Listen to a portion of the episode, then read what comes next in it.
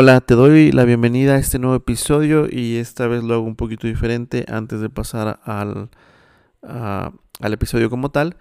Y es porque quisiera hacer una pequeña aclaración de que, bueno, este episodio lo grabamos hace ya cuatro meses y lo grabamos empezando el tiempo de Adviento. Entonces hay algunas referencias por ahí que pues se refieren a ese tiempo, ¿no?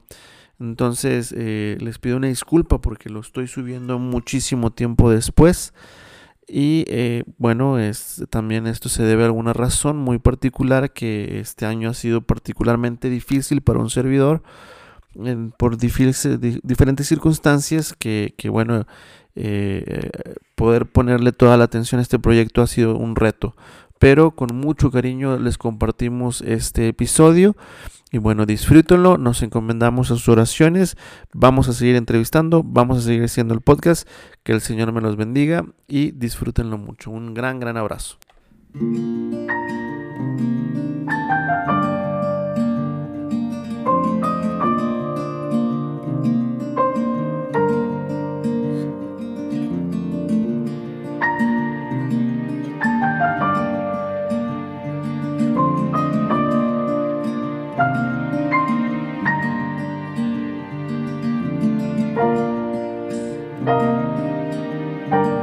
Buenos días, muy buenas tardes o buenas noches en el momento en el que estés escuchando este episodio de Espírita Dorada. Te agradezco muchísimo que estés otra vez con nosotros. Tenemos hoy un, un invitado muy especial. Lo tenemos desde Colombia y es un hermano de las escuelas cristianas, esa bendita congregación que nació en Francia con San Juan Bautista de la Salle Ustedes saben, si han escuchado episodios anteriores, que un servidor es muy lasallista. Ese fue mi colegio, ahí estudié. Y bueno, este, un amor muy, muy grande a la congregación, al, Señor de la Salle. Y, y bueno, tenemos al hermano Andrés Caballero. ¿Cómo estás, hermano? Hola, José. Muy buenos días, buenas tardes o buenas noches. Me uno a tu saludo y gracias por la invitación. Bendito sea Dios, bendito sea Dios por este día. Eh, estamos grabando en el primer domingo de Adviento, entonces es también un, día muy especial. Eh, cuando lo escuchen, lo estarán escuchando a lo mejor un, tiempito después, pero estamos aquí muy contentos de empezar esta preparación hacia el camino eh, con el Señor, del nacimiento del Señor, y qué, qué manera de empezar este trayecto que con el hermano Andrés desde la bendita Colombia, ese bendito país. Eh, hermano, eh, ¿cómo estás? Primero que nada, ¿cómo estás? Bueno, pues me encuentro muy bien, muy contento. Creo que eh, iniciar así el tiempo de Adviento, iniciar el año litúrgico, pues con este espacio, pues ya lo hace especial. Así que pues me, encuentro muy contento y, bendecido en este día, porque definitivamente, pues seguir a Jesús, eh, se hace más especial cuando también uno habla de él. Así que bueno, en este episodio pues también hablaremos un poquito de cómo, cómo ha sido ese encuentro personal con él y cómo también pues sin duda día a día nos va hablando en nuestra vida. Perfecto, muchísimas gracias. Y, bueno, eh, para empezar, para que nuestros, nuestros hermanos y amigos que, que nos están escuchando si nos puede hablar un poquito de usted, hermano. Eh, eh, háblenos un poquito de, bueno, le hablo a usted, pero este, decirles, bueno, aquí me voy a adelantar, hermano, decirles que el hermano Andrés es, muy joven, tiene 26 años, eh, pero bueno, aquí con el respeto que le tenemos a, los hermanos, este, le estoy hablando de usted, pero háblenos un poquito, hermano, ¿qué, ¿quién es el hermano Andrés?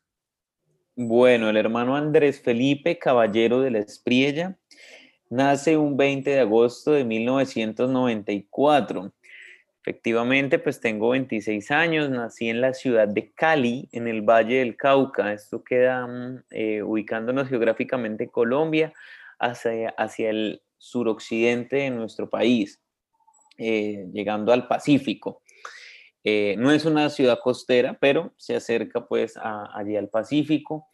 Eh, sin embargo, nací allí y, por cosas de Dios, pues, eh, solamente estuve un mes en esa ciudad. Ya oh. luego viajé a Bogotá, entonces me crié en Bogotá toda mi vida, entonces solo en, el, en la partida de nacimiento parece que es de Cali, pero pues realmente yo soy como bogotano. Me crié allí en, en la ciudad de Bogotá todo, toda mi vida, hasta, mm, bueno, hasta cuando ya cumplí 18 años que empecé a, viajar por diferentes lugares, porque allí fue cuando inicié pues todo mi camino eh, vocacional. Em, soy el hijo, el primer hijo, pues el hijo mayor. Em, pues tengo tres hermanos, ¿sí? Eh, bueno, mis dos hermanas son eh, un poco mayores, ellas pues ya, digamos, venían en un matrimonio diferente con mi papá, pero pues de todas formas crecimos eh, juntos y, pues son mis hermanas mayores. Ya por parte de mi mamá, pues soy el primogénito y, y luego viene mi hermano Mateo, que es más pequeño, eh, bueno, cuatro años menor. Y, así pues fue en ese hogar en el que crecí junto a mi abuelita y mi tía abuela. Entonces, pues eh, digamos que se fue toda mi, familia, porque pues realmente mi mamá es hija única, entonces pues no vienen tíos ni otros familiares allí que se hayan extendido.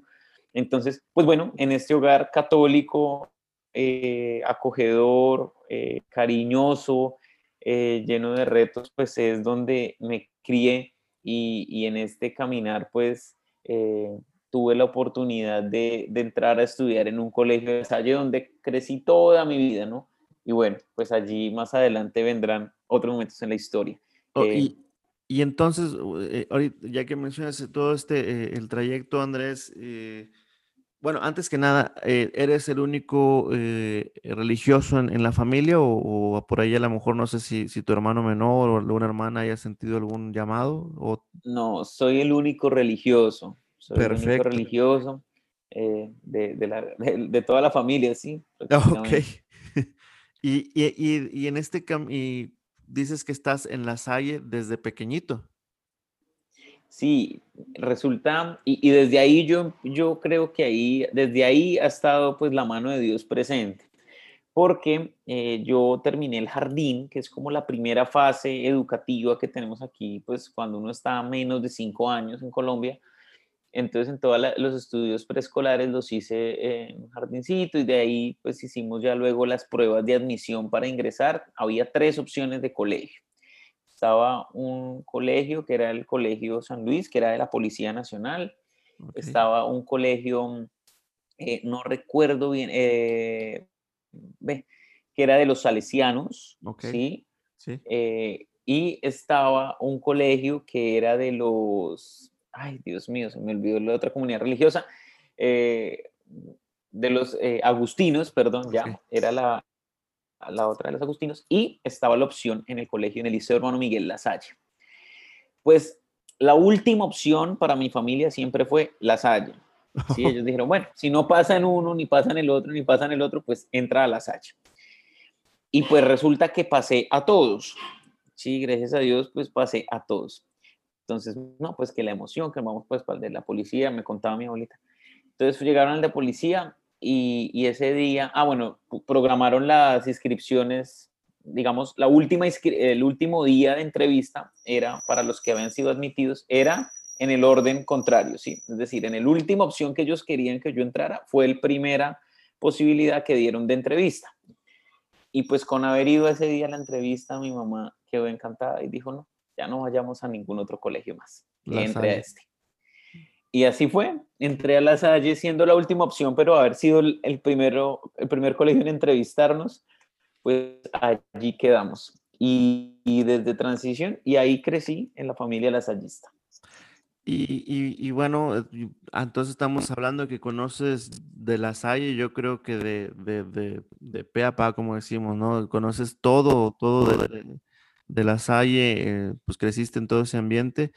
Pero entonces, ¿cómo fue que el hermano Andrés fue eh, eh, iniciando este proceso, este camino?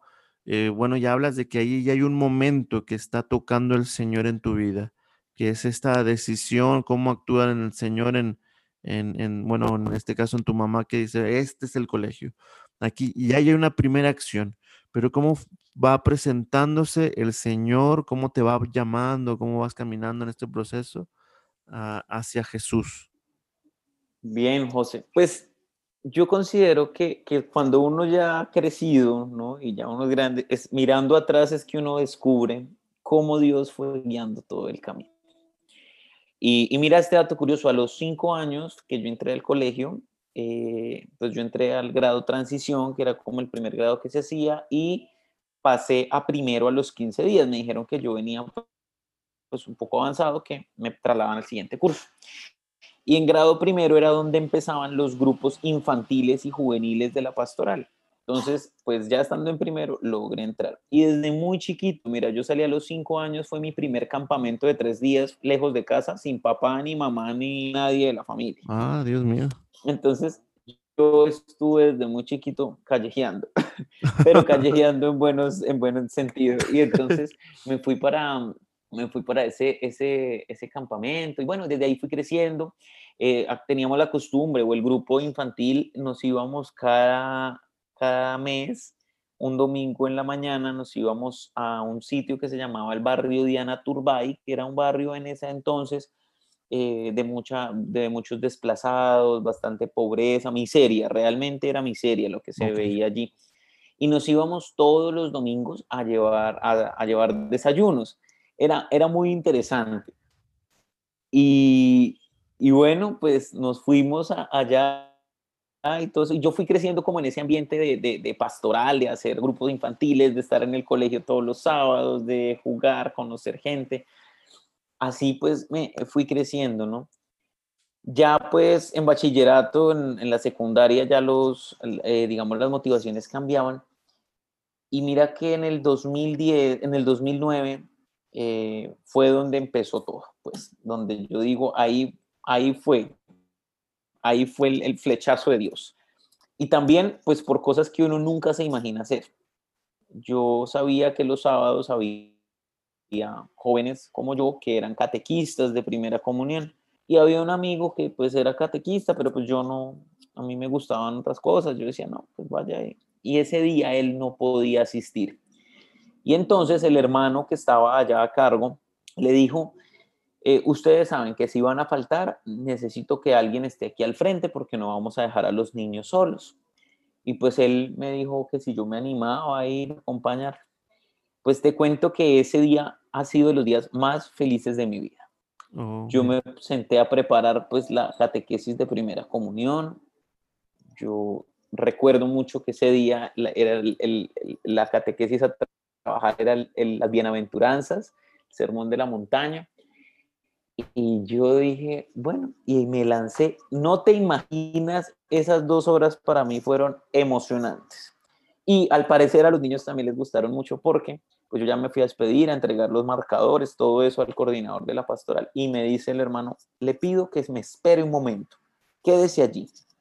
Y yo, bueno, yo me quedo ahí esperándolo. Terminó reunión y me llamó y me dijo, quisiera preguntarle si a usted le gustaría ser catequista. Hoy lo hizo bien.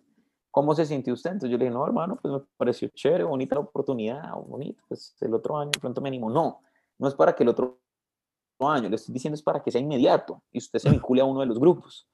Oh. Entonces le dije, hermano, cuente conmigo, hagámosle. Pues ahí empezó la aventura. Ahí empezó la aventura. Ese año pues ya estaban a dos meses de terminar el proceso de catequesis, pero me integré. Eh, ¿Cuántos años tenías, Muy bonito. En ese momento. Pues, te cuento que en ese momento yo tenía, eso fue en el 2010, eso, 2009, yo tenía 14 años. 14 años, sí, porque estaba pensando, estaba haciendo cuentas y dije, Dios mío, a los 14 años ya, ya tienes un momento de ese tipo y un momento en el que, en el que, vaya, te sentiste pleno, te lo hiciste muy bien y lo vieron, fueron testigos de, ese, de, esa, de eso que estabas haciendo bien ya a una, una edad muy temprana, porque 14 años, pues también yo creo que yo estaba pensando en otras cosas, ¿no? No, no estaba pensando en, en, en la catequesis. Claro uno veía esa catequesis pues como un encuentro chévere con los niños, ¿no? E, es decir, uno no dimensiona esa, todo lo que pues hay detrás de ese, de ese gesto de ser catequista, ¿no? Sí. Bueno, pues así fue, José. Yo me puse, eh, yo me integré al grupo al otro año. Ah, entonces ese año, en diciembre, eh, acostumbraba al distrito, eh, la, la Salle se divide por distritos eh, y entonces aquí en Colombia había dos distritos. Yo pertenezco al distrito de Bogotá. Y entonces en el distrito de Bogotá eh, eh, hacían unas escuelas para animadores, formación para jóvenes que quisieran ser catequistas. Les hacían una escuela de catequistas a final del año y eran 12 días o 13 días que nos íbamos por allá a otra región del país y donde había 60 jóvenes de todos los colegios de la, la Salle del distrito y me, me, invitaron a esa aventura y me fui para eh, la escuela de catequistas. Pues fue una maravilla ese encuentro. Eso fue bellísimo, 12 días de formación, de aprender, de ser catequista, de cómo ser, de situaciones a nivel pedagógico, didáctico, todo eso de catequesis, pues entonces, pues yo creo que eh, Dios seguía hablando a través de todo eso, definitivamente Él iba hablando a través de todos esos momentos. Y entonces eh, ya en el 2010 pues ya era un catequista pues como con mayores convicciones, con mayor seguridad. Y allí vino otra experiencia muy bella que fue una escuela de liderazgo que hizo el colegio como tal. También una modalidad parecida, fueron 10 días y, bueno, pues allí ya traía otros enfoques formativos y todo, pero también bellísima, bellísima y, digamos que yo siempre era, eh, tenía en mi cabeza el ser catequista, ser catequista. Entonces yo creo que, que de tus santos favoritos y tu patrono, pues es el patrono en sí, eh, es este San Miguel Febres Cordero. Claro, y era el nombre que, mira lo curioso, era el nombre que llevaba la institución educativa en la que yo estudié, el Liceo Hermano Miguel, en honor a San Miguel Febres Cordero. Entonces, efectivamente, pues ese es el, el santo no solo eh, de mi devoción, sino de casa. Eso allá, eh, uno llega a la casa de mis papás y mi abuelita, y allá está la estampita, está el cuadro, está todo del santo hermano Miguel. Para, quien, para quienes no conocen la historia del hermano San Miguel Febres Cordero, es el primer santo ecuatoriano y, y es, un, es un, la vida de ese santo eh, tengan la oportunidad y dense el tiempo de, buscarla por internet y léanla. Es una historia muy bella de la del hermano y una devoción, pero, pero una pasión por la catequesis, porque, porque el hermano eh, San, eh, San Miguel Febres Cordero quería que estuvieran sus niños preparadísimos para recibir a Jesús. ¿Cierto, hermano? Sí, incluso invitar, sí, y, invitaríamos, aprovechemos aquí la invitación, a, revisar, por ejemplo, los textos de este hombre, las poesías, los, cánticos. Realmente tiene, él, bueno, fue reconocido eh, entre los grandes literatos de la historia ecuatoriana y también latinoamericana y tiene unas poesías bellísimas también y desde allí pues inspiraba toda su catequesis, así que pues invitadísimos todos a conocer más de la vida del santo hermano Miguel Febres Cordero. Sí, y este, y, bueno hermano, eh, entonces e, esta catequesis en la que tú te has formado, en la que has crecido va orientada un poquito más hacia los, hacia los, ah, la, primera comunión o, ya este, esta catequesis se ha, se ha, esparcido un poquito más a, no sé, a lo mejor otros sacramentos u otro tipo de catequesis. ¿Cómo, cómo, estás trabajando toda esa parte? Hasta ese momento yo trabajaba solo primera comunión, ¿sí? Yo de por sí en el 2010 hice mi confirmación, ¿no? Siendo catequista de primera comunión, hice mi confirmación. Entonces, eh, yo me, el, que fue el año en el que me gradué, y ese año vino otra cosa adicional. Entonces, eh, a mí me propusieron, y, y, muy curioso, un profesor de química él nos preguntaba a todos, bueno, ¿qué van a hacer ustedes ahorita saliendo del colegio? Entonces, uno por uno nos preguntó en el salón. Entonces, pues no, que ingeniero, que arquitecto, que médico, que administrador, que bueno. Cuando llegó a mí, yo antes de hablar, entonces todos mis compañeros de al lado, ¿qué él va a ser hermano? Entonces yo dije, no, no, no, yo quiero estudiar administración de empresas, profe, no sé qué. Entonces me dijo, no, no se deje achantar, sea hermano para que usted, se dijo cosamente, me dice, para que usted dentro de unos años sea mi jefe me dice. Entonces le digo, no, profe, yo quiero estudiar administración de empresas. Pero, pues, eh, era, eh, digamos, el chiste de mis amigos se dio porque yo ese año, pues, decidí también hacer a la par el proceso de, el proceso de, de discernimiento vocacional, el plan ruta que le llamamos aquí. Entonces yo ya empecé a hacer plan ruta, yo ya estaba a mitad de año, fui a un convenio universitario y empecé mi carrera de administración de empresas. El día en que tocó hacer la carta solicitando el ingreso a la comunidad, yo dije que no iba a entrar a la comunidad. Dije, no, yo no quiero ser hermano, yo no me siento seguro y para entrar ahí luego decir que no, no, yo no soy de esos, yo, yo me quedo en mi administración de empresas. Muchas gracias y hasta luego. Así fue como pasó todo. Pero, eh, digamos, el, el deseo de, de, ser catequista, pues siempre ha sido bonito, ¿no? A mí me ha gustado mucho eso y, y, estar allí acompañando, compartiendo la palabra, todo. Pues te cuento que en el año siguiente, eh, yo ya estaba en la universidad, yo necesitaba empezar a, a, a, trabajar. Entonces yo fui a donde el hermano rector del colegio que le dije, yo necesito que usted me dé trabajo porque yo soy menor de edad y pues para llenar todos esos permisos es muy difícil, usted me los puede llenar con mayor facilidad. Entonces me dio trabajo y yo empecé trabajando allá programando clases en las salas de sistemas y eso, como auxiliar administrativo. Okay. Y en dado momento del año, él me, me dice, Andrés, necesito pedirle un favor. Usted me puede colaborar los, los, los sábados eh, coordinando todas las actividades que hay aquí en el colegio. Le dije, claro, sí, señor. Entonces, pues empecé a trabajar los sábados. Y al siguiente sábado me dice, ¿qué tal si usted me ayuda a coordinar el grupo de catequesis? Porque entonces ve que Jesús me persiguió todo el tiempo con la catequesis. Entonces, bueno, yo le dije, listo, asumimos. Entonces asumí la coordinación de todos los grupos. No era catequista como tal, era como el catequista de los catequistas, pues. Okay. Y, y, les daba las pautas, todo eso, y organizábamos todo el espacio, porque los catequistas, pues, de todas formas eran jóvenes, así como cuando yo empecé. Entonces ahí los apoyaba, los coordiné. Y bueno, pues así yo seguí común y corriente yo ya estudiaba mi carrera, yo era catequista, todo eso. En el 2012 yo no quise hacer más catequesis. Yo no hice más catequesis, dije, no, yo voy a descansar un poquito de eso, tengo muchas cosas en la universidad. Mira que, que fue, mejor dicho, ese fue un regaño que me dio Dios terrible porque eso me dijo, usted se va de la catequesis, pues mire, lo voy a poner a extrañar algo. Y así fue, me puso a extrañar con fuerza. Yo no sabía qué era lo que extrañaba, pero yo extrañaba algo. Me empezó a ir mal en la universidad, yo no sabía nada, yo no quería hacer nada. Entonces, pues terminé, dije, no, pues yo no sé qué voy a hacer conmigo, nada me sale bien, qué me pasará. Y mira que, que yo no creía en, es decir, yo era de domingo, cada domingo en la Eucaristía, pero más como un, un momento de cumplir el espacio en familia, ¿sí? Porque íbamos en familia a la misa. Pero más allá de yo decir, Ay, voy a vivir la Eucaristía así, mejor dicho, apasionadamente, no, la vivía, me gustaba mucho cuando estaba con grupos de jóvenes y eso, me encantaba la Eucaristía, pero pues no, no era, digamos, como, Ay, la Eucaristía mi, mi prioridad.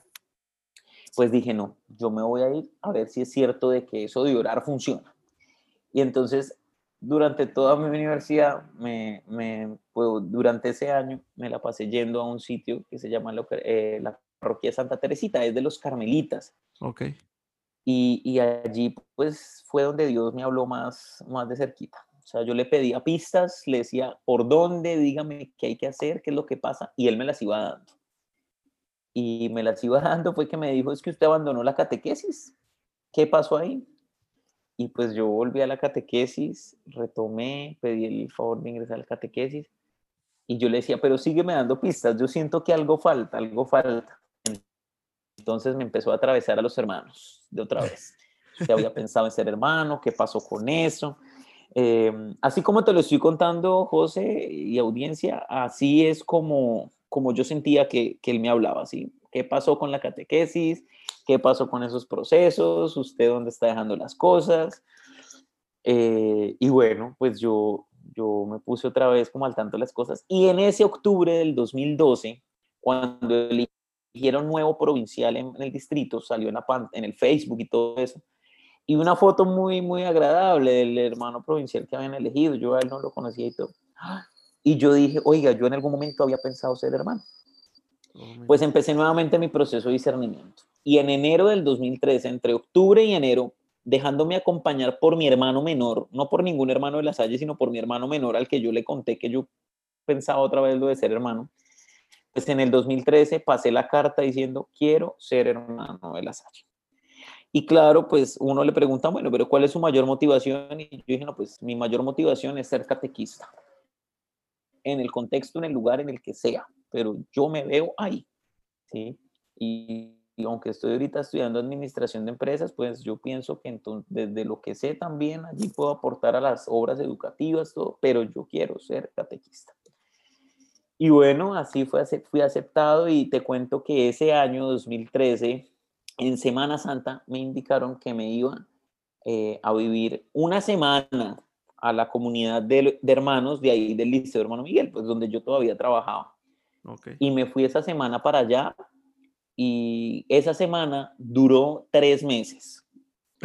Yo, mi hermano estaba en grado 11 ese, ese año, él estaba en último año de colegio, entonces yo le decía a mi hermano, ay, mate, mañana necesito eh, este saco porque no sé qué. Entonces mi hermano me iba llevando en la maleta algunas prendas de vestir que yo todavía tenía en la casa.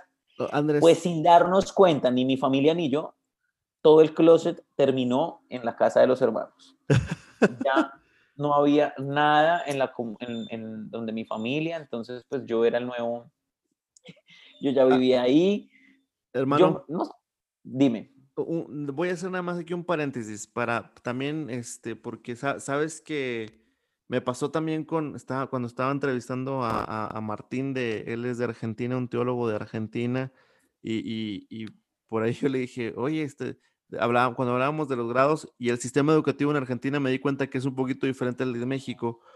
Este, y ahora veo que también el de Colombia es un poco diferente. Cuando hablas del, del grado, grado 11, es, es este, el último año de la primaria, preparatoria, bueno, no sé cómo manejan allá. De la secundaria, es como lo que ustedes llaman prepa, creo, que es antes de ir a la universidad, mejor dicho. Ah, ok, perfecto. El último año. Ok, entonces eh, eh, hablando de, Colombia, ustedes van, van desde, por ejemplo, acá en México tenemos preescolar, que es, pueden ser tres años, y luego primaria, que son seis años, secundaria tres años, preparatorio tres años, y entonces la universidad. Más o menos es el esquema general de México. En Colombia entonces es más... Yo creo que el esquema viene siendo el mismo, eh, viene siendo el mismo, cambian son los nombres, ¿no? Ok. Aquí esos tres años de preescolar que tú llamas es lo que aquí se llama jardín, prejardín, jardín y kinder, ¿sí? Luego ya viene lo que tú dices, los seis grados de primaria, entonces aquí está transición, más primero a quinto, entonces también son como los seis años en la primaria. Okay. Y luego vienen em, seis años en la secundaria, entonces, que viene siendo tres años de lo que llamamos aquí el, la, básica secundaria y la media, que son dos años más.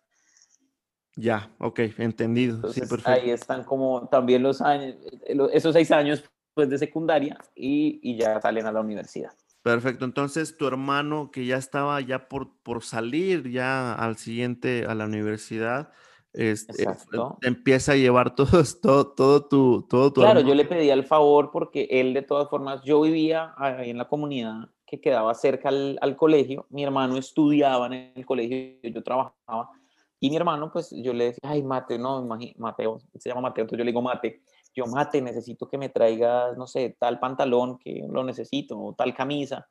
Y, y así, él me iba llevando bolsas y cuando nos dimos cuenta, pues yo ya llevaba tres meses en la comunidad, yo ya tenía toda mi ropita allá. Y, así se fueron dando las cosas. Ese mismo año me, informó, ah, bueno, ese año tuve un premio de Dios increíble. Yo creo que ahí fue cuando ya el regaño pasó y me empezó a dar premios Dios. Pues eh, me pidieron el favor que yo recibiera y fuera gestionando todo, la, todos los, eh, todo el material, la recepción de documentos para los chicos que iban a ir a la jornada mundial en Río de Janeiro. Entonces yo oh. me puse a reunirles, yo era el que hacía las vueltas, los pagos, llevaba los papeles a la conferencia episcopal, bueno, todo eso. Y ya cuando se inscribió el último, me, me dice el padre de la conferencia episcopal, me dice, listo, y entonces preparado para el viaje, le dije, no, padre, yo realmente estoy aquí, es nomás gestionando el dato. Usted no va a ir con todo lo que le he puesto a voltear. Le dije, no, padre, yo realmente, eh, yo no, no tengo ahorita en mis planes y económicamente tampoco estoy. Me dijo, no, pero ¿cómo con todo lo que le volteé? Entonces me dijo, mire, organícese con tanto y nos vamos. Y pues así fue, yo empaté qué viaje y me fui. Dije, no, pues esta oportunidad, ¿cuándo se me va a dar? Entonces yo no pagué el semestre. y dije, yo aplazo un semestre, pero ¿cuándo más voy a ir a Brasil y al Río de Janeiro y a ver al nuevo Papa? Dije, no, yo me voy. Y así fue, me fui para Río de Janeiro. Tuve la oportunidad de estar en Aparecida, en Río. Eh, bueno, fue una experiencia muy bella, realmente muy, muy bella.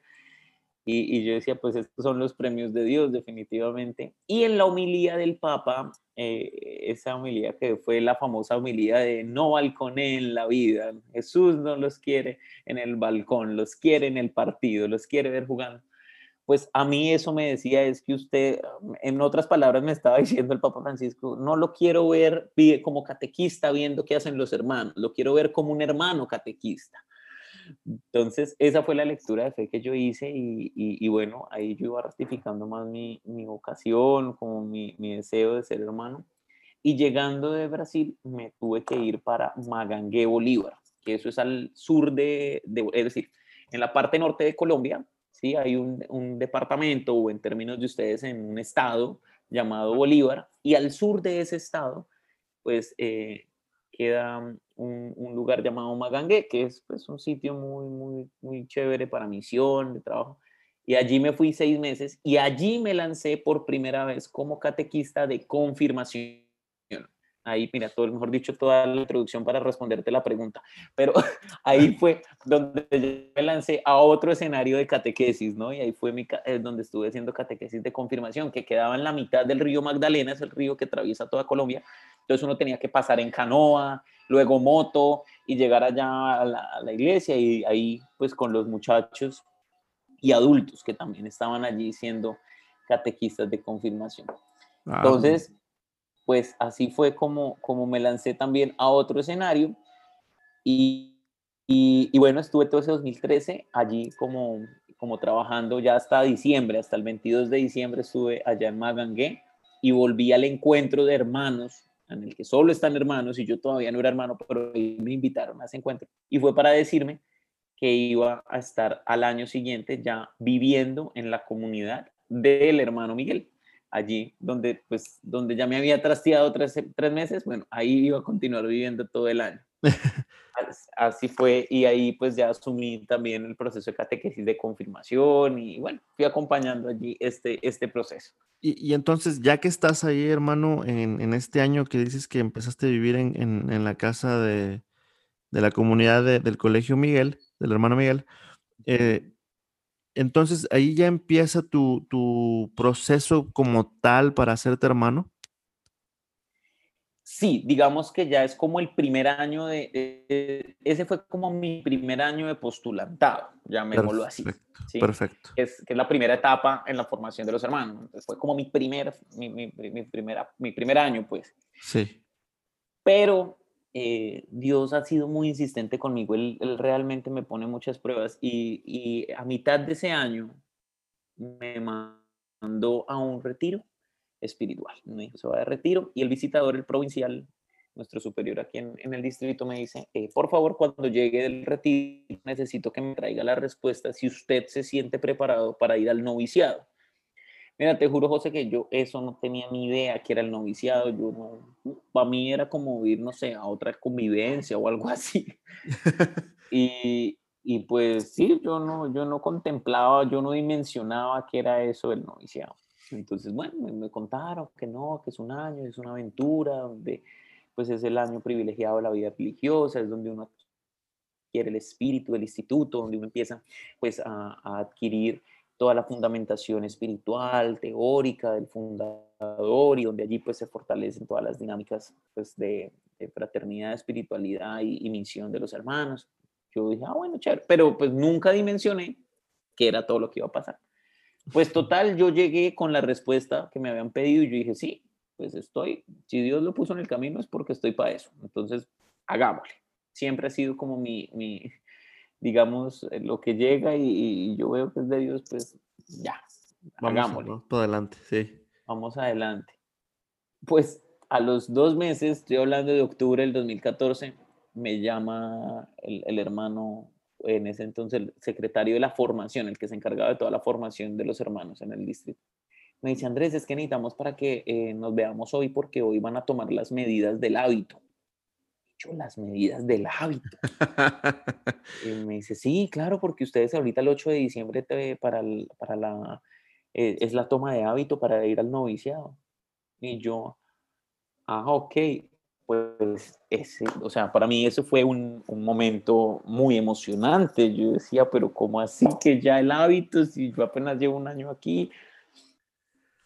Pero bueno, pues Dios se vale de, de muchas personas, de muchos momentos, y, y, así como fue prematuro a los 14 años ser catequista, pues mira que a mis, a mis 18 años ya era... Ya tenías el hábito. A mis 20 años ya iba a tomar hábito, entonces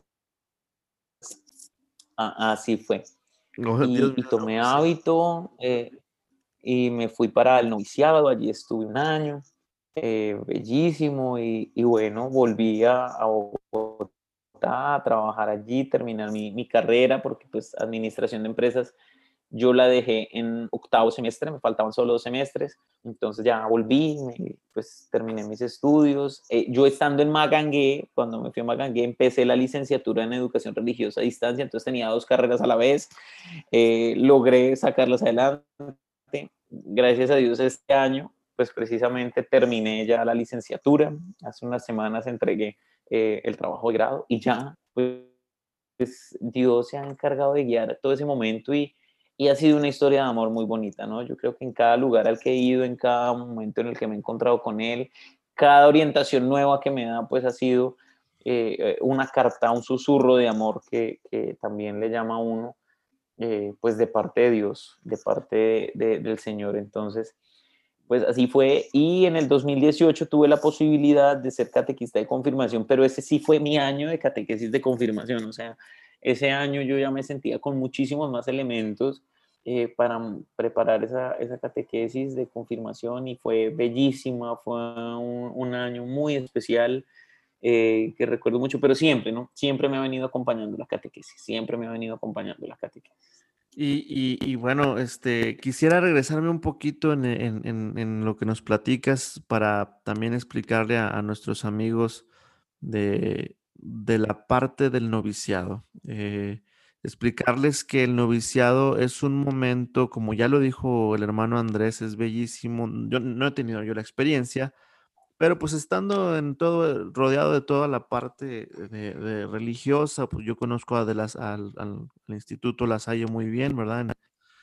Eh, porque pues ahí fue mi colegio, este, por ahí estuve nueve años.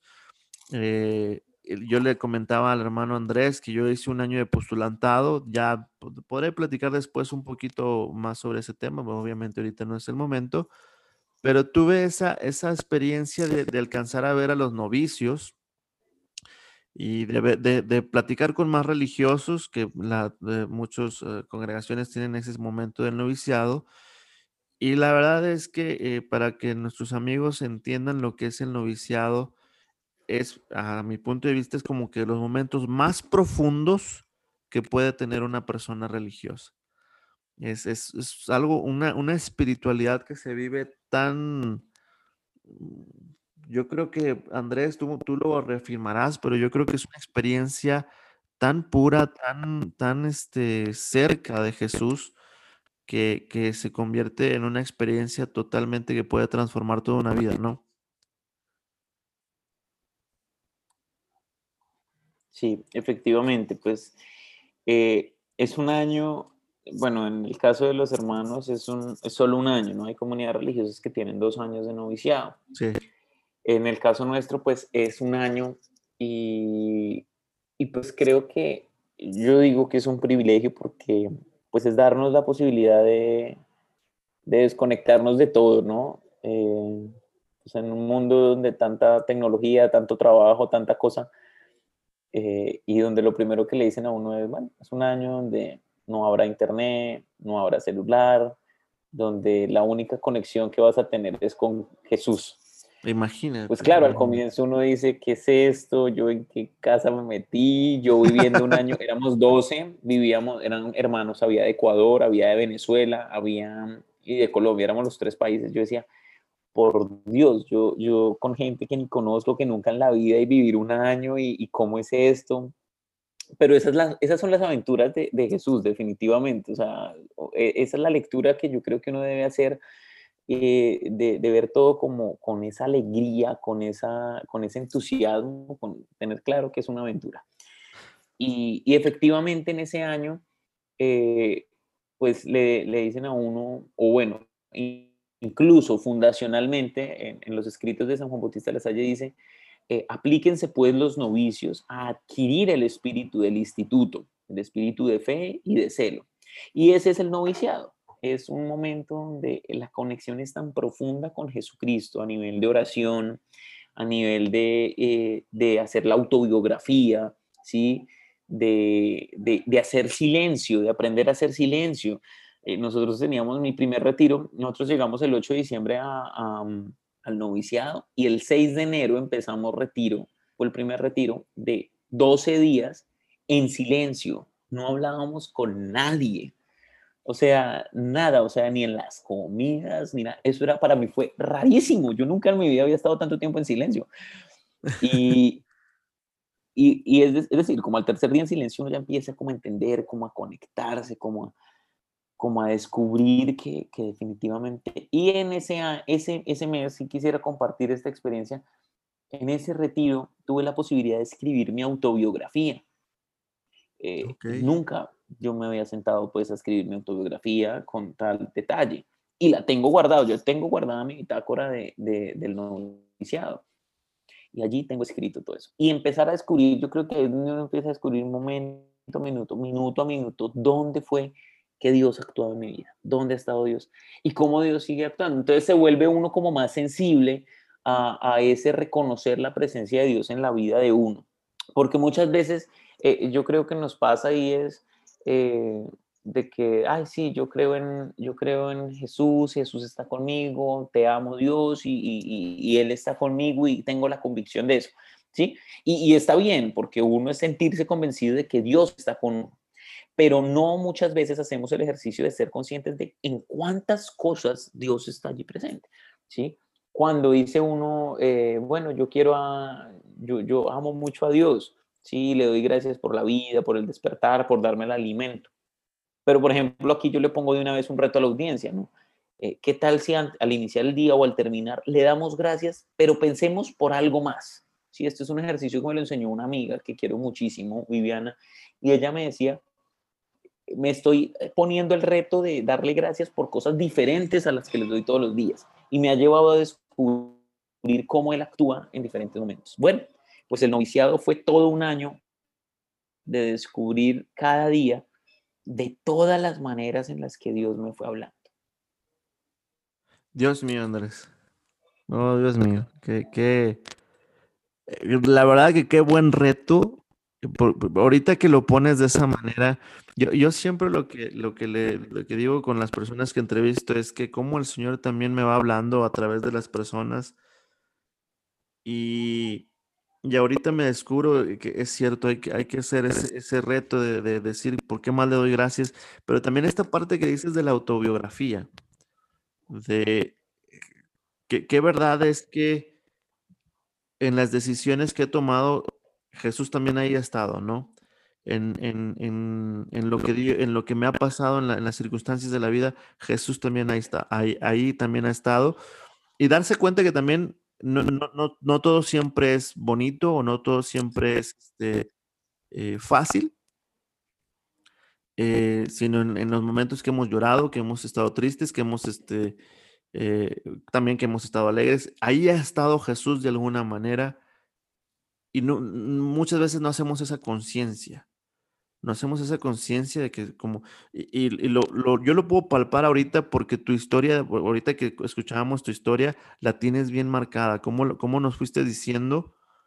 Dios actuó desde que estaba niño de esta manera, con mi mamá inscribiéndome en, en, en este colegio y así, porque era la última opción, pero se convirtió en la primera. ¿Cómo toda esta parte la fuiste siendo consciente que ahorita ya la tienes muy, muy presente? Eh, y que nosotros, sí, la verdad que sí nos hace falta más hacer esta conciencia de, de, esta autobiografía, como dices, para decir, Dios mío, este, aquí donde yo pensaba que menos estaba Jesús, realmente sí estuvo.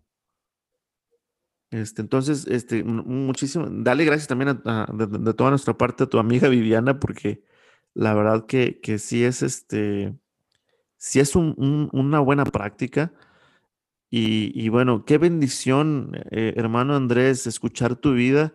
Eh, qué bendición escuchar, sobre todo, eh, la docilidad que tienes con Jesús de, decirle sí, reconoces cuando dijiste, no, pues este, aquí, no, y, reconoces que Jesús te volvió a darte así alguna, algún, a tocar tu puerta y decir, hey, ¿qué onda? ¿Qué onda con esto?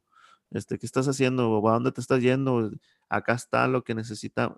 ¿Cómo este diálogo que has tenido con Jesús,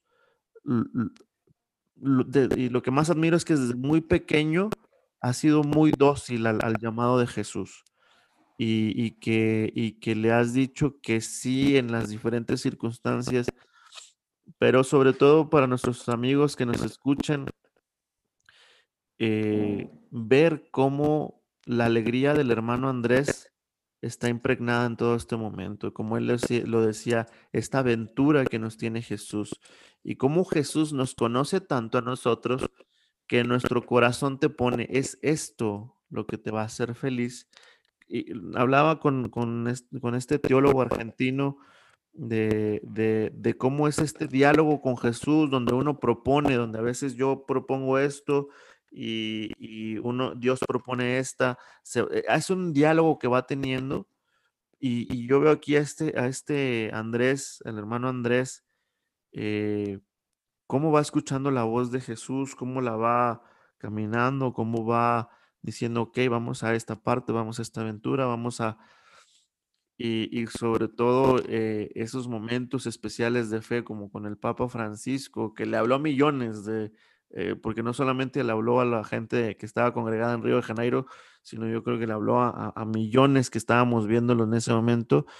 Y Andrés hizo suya esa predicación, la, la, interiorizó y cómo Dios habla a través también de todos sus elegidos, de todos sus hijos. Muchísimas gracias, Andrés, por compartirnos todo esto. Ya nada más me queda preguntarte, Andrés, ¿qué es, qué, qué, ¿en qué está trabajando el hermano Andrés actualmente? Bueno, yo me encuentro actualmente eh, en San Vicente del Caguán, esto es al sur de Colombia, y me encuentro eh, actualmente como coordinador académico del colegio que acompañamos. Sin embargo, pues me encuentro en un lugar muy especial eh, para la iglesia en este momento en el que pues, se han puesto los ojos en la Amazonía. Pues San Vicente del Caguán es la puerta de oro de la Amazonía, pues todo el Caquetá es la región donde nos encontramos, es donde empieza la Amazonía colombiana. Y, bueno, pues allí vienen diferentes retos a nivel cultural, ambiental, em, también pues de eh, a nivel eclesial, pues son muchos los retos y, aquí es donde me encuentro haciendo mi labor. Eh, estoy en un colegio llamado eh, Institución Educativa Dante Alighieri. Acompañamos aproximadamente a 2.000 estudiantes en su proceso escolar.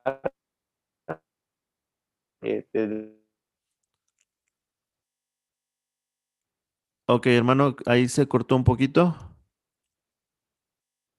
Ay, qué pena. Eh, estaba, les estaba diciendo que mm, me escuchan, ¿cierto? Sí, ahí, ahí sí ya te escucho. Y este, nos días que está, eh, sirves en el acompañamiento de 2000, de 2000 estudiantes en su proceso educativo. Perfecto, de primaria y secundaria, es decir, todo el proceso escolar. Todo el proceso. Ahí los estamos acompañando. Y, y, bueno, también es muy bonito que aquí uno dice, sí, somos los, trabajamos en ese colegio, pero somos los hermanos o somos la comunidad de hermanos de San Vicente del Caguán. Eso ya nos pone en una posición donde nosotros debemos es acompañar no solo a nuestros estudiantes, y entonces cómo también nos vinculamos a los procesos eclesiales, eh, cómo nos vinculamos también a las actividades mismas que hace la alcaldía o que hace, bueno, cualquier otro, otro, mm, otro organismo gubernamental o algo aquí, porque es eso, es, es sentirnos parte de toda esta, de esta región y esta, de esta comunidad. Entonces, pues actualmente estamos aquí trabajando muy felices, vivo con tres hermanos, eh, vivo con el hermano Hernando Giraldo, ya es un hermano de 84 años, pero lo ve uno y parece de 15. Eh, está el hermano, el hermano Juan Manuel, que es muy curioso, el hermano Juan hemos vivido todo el tiempo. Vivimos juntos el noviciado, vivimos juntos el escolasticado y salimos a nuestra primera comunidad juntos también. Oh. Entonces él vive aquí conmigo. Eh, y bueno, hasta hace dos semanas vivíamos también con el hermano Diego, que era el rector del colegio bueno, es actualmente el rector del colegio, pero fue designado por el superior general como el nuevo hermano visitador, el nuevo hermano provincial del, oh. de aquí del distrito de la Sallista de Bogotá. Entonces, pues ya se encuentra viviendo en Bogotá, en la casa provincial. Eh, y bueno, ya estaremos a la espera de que nos avisen cómo será la nueva comunidad 2021, quién viene en reemplazo de él y, bueno, cómo vamos a, a seguir, pues eh, construyendo reino de Dios desde este lugar tan, tan hermoso en el que están invitados todos, por favor, me contactan por donde sea y aquí los recibiremos con los brazos abiertos ah, en este lugar tan hermoso donde, donde los ríos y las selvas se unen, con, donde uno descubre realmente, mira que esta mañana antes de, antes de grabar, tú me preguntabas, ¿y cómo empezó la mañana? Y, y empezó como me fascina, salgo a montar bicicleta, y en medio de esos paisajes a veces uno se queda viendo el amanecer o los ríos o los pajaritos porque es normal ver aquí guacamayas, loros, tucanes, eso que aparece en la televisión, aquí se hace verdad en cualquier esquina. Y, ah, y se pone uno ahí y ahí uno descubre la presencia de Dios. Creo que esa es una clave muy importante en mi vida, el, lograr descubrir en cada cosa a Dios. ¿sí? Todo es de Dios. Hermano, hermano Andrés, muchísimas gracias por, por este espacio que nos has regalado. Eh, muchísimas gracias por la vida, por tu vida, que le has dicho que sí a Jesús, porque no has tenido miedo de decirle que sí a Jesús. Y muchísimas gracias de, de, tu entrega, de tu alegría, eh, en el, eh, de tu alegría en el Evangelio, de tu alegría en Jesús. Y, y muchísimas, gracias por todo el trabajo que haces, por, por toda la juventud, que si bien este, eh, eh, bueno, allá, allá no, no, ah, estas generaciones que, están creciendo con tanta, con, tanta oferta, con tanta eh, opciones, ¿verdad? de que sigas mostrando a todos esos jóvenes, a todos esos niños que la mejor opción es, fue, es y seguirá siendo siempre Jesús. Muchísimas gracias, hermano. Y, bueno, a nuestros amigos de, que nos escuchan, agradecemos mucho su tiempo que hayan estado con nosotros. Eh, ya estaremos poniendo ahí en la página para que conozcan al hermano Andrés con su hábito, para, que vean ahí, este, hermano, si nos puedes regalar unas, cuando tengas tiempo, obviamente, algunas fotos para que vean esta, estas maravillas de la naturaleza que, que de las que nos hablas. Eh, y, que podamos ponerlas ahí en la página para que vean eh, lo hermoso que, es este, todo esto que nos mencionas. Y, muchísimas gracias de nuevo, hermano, por, por, este espacio, por este tiempo. Eh, no me queda más que despedirme y, desearle a, a, todos los que nos escuchan que tengan un excelente día, que el Señor me los bendiga. Yo pido que el Señor bendiga muchísimo a México, que el Señor bendiga a Colombia, que el Señor bendiga a toda Latinoamérica, a todo el mundo y nos vemos en el próximo episodio. Muchas gracias, hermano Andrés. Gracias a todos y tengan a Jesús en su corazón, reconozcanlo en todas las personas que aparezcan en su vida y cada momento de su historia descubran a Jesús en ella. Que así sea. Que viva Jesús en nuestros corazones, hermano. Por siempre, claro que sí.